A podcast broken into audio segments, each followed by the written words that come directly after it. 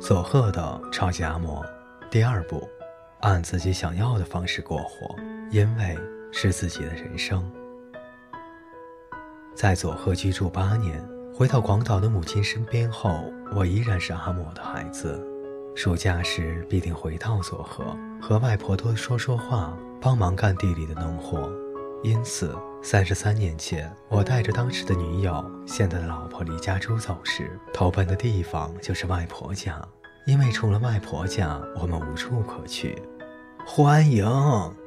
外婆看我带着个姑娘，并没有露出狐疑的表情，依然笑嘻嘻地迎接我们。我们不敢说我们是私奔，只是说想离开广岛，到别的地方找工作。外婆听了就说：“哦。”你没有学历，就往东边去吧。东边的劳动力需求大，随口劝我往东边发展。我们地处九州岛，往东边就是本州岛。我们也认真地听从了外婆的建议，从佐贺一路向东，到了关西。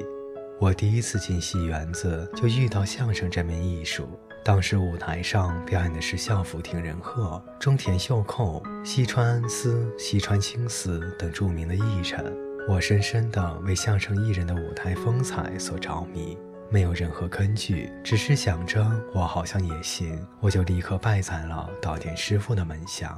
我最早在大阪租住的房子只有四个半榻榻米大，月租四千日元。外婆家虽然穷，但住的是自己的房子，只要能有吃的就能过活。相比起来，都市的开销很大，睡觉的地方一个榻榻米大小都要一千日元。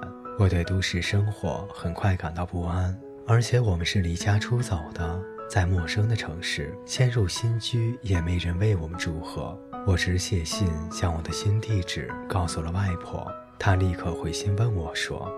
过得还好吧，并且不经意地在信纸下方用范例粘着三千日元，房租要四千日元。这三千日元让我大为感激。我如果说当时我就立刻把钱换成了米下锅，大家可能就知道我过的是什么样的日子了。我一边学相声一边打工，半年很快就过去了。我心想，女友父母的怒气也该消了吧。于是带他回广岛，求他父母让我们结婚。可是哪家的父母愿意把女儿交给还在学相声、没有固定收入的男人呢？我们能把女儿交给你这个来历不明的家伙吗？他们余怒未消，我们的婚事依然没有进展。我只好再垂头丧气地回到了外婆家。我想，外婆应该已经从我母亲那里知道了我们是离家出走的，所以老实地向她道歉说。阿嬷，对不起，我们离家出走了，谢谢你的钱。可是外婆却从未有过的严肃表情，生气地说：“人啊，必须按照自己想要的方式生活，不要跟我道歉，少广，因为那是你自己的人生。我还在学相声，以后会怎么样，自己都不知道。结婚一事更是遭到了大家的反对。”外婆这句话对落魄的我来说真的是救星。一年后，我成为了关西走红的相声演员。可是新人的收入并不多，我有了小孩，生活更是日复一日的。白天上台演戏，晚上兼职。当时晚上能做的工作只有餐饮服务和卡车司机，两种工作都很辛苦。不过做餐饮服务，晚上偶尔可以接些相声表演的活，时间也比较自由，还可以利用剩下的小菜果腹，客人也会给小费。所以我到酒馆上班，酒馆打烊后已经没有了电车，坐出租车又太贵，我就躺在沙发上熬到天亮，然后打早班的电车回家，洗过澡，换好衣服，又走上了舞台。老师说。我能够坚持下来，是因为见过每天早上四点钟就起来去打扫的外婆。如果没有看到那样努力生活的外婆，我早就低头认输了。当然，外婆那句“人必须按自己想要的生活过活”也不断激励着我。因为有过那些经历，所以我不想强迫孩子接受我的想法。我相信，只要自己努力奋斗，孩子以我为榜样，就不会学坏。托老天的福。我的儿女们都顺利地长大成人，尤其是女儿，因照顾她外婆的机缘，成为了一名护理师。我很高兴把她教得那么好。不过前几天发生了一件使我郁闷的事：电视台的拜访府上节目要来采访我，我在家里等待着摄制小组，太太和女儿都刻意的装扮。我以为是因为家人也会上镜头露一露脸，他们才开始特意的打扮。没想到节目开录时，女儿突然扑通的一声跪在了我面前。我要向爸爸表白，我有个交往三年的男朋友，我想和他结婚。交往三年了，结婚？乍听到这些，我脑袋一片空白。可是摄像机正对着我，等着我的反应。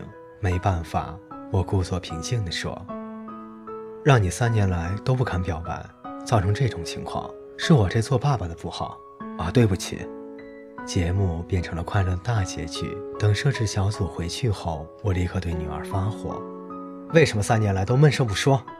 没过几天，在新干线上，一个看到节目的大妈对我说：“哎呀，杨七，你好棒，能那样对待瞒住你实情的女孩。”我不禁微微脸红，暗自反省，那是女儿的人生，我不该干涉。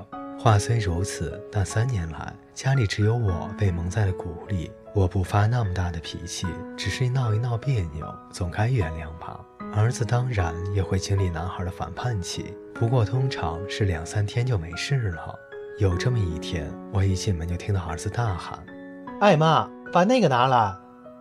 这家伙，我不在家时竟然这样对他母亲，颐指气使的，这岂能不好好的教训一下？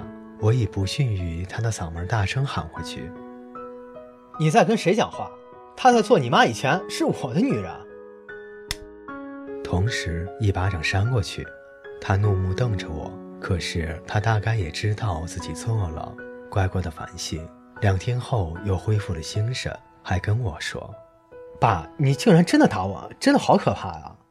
再怎么明白不要干预孩子，但我毕竟是父亲。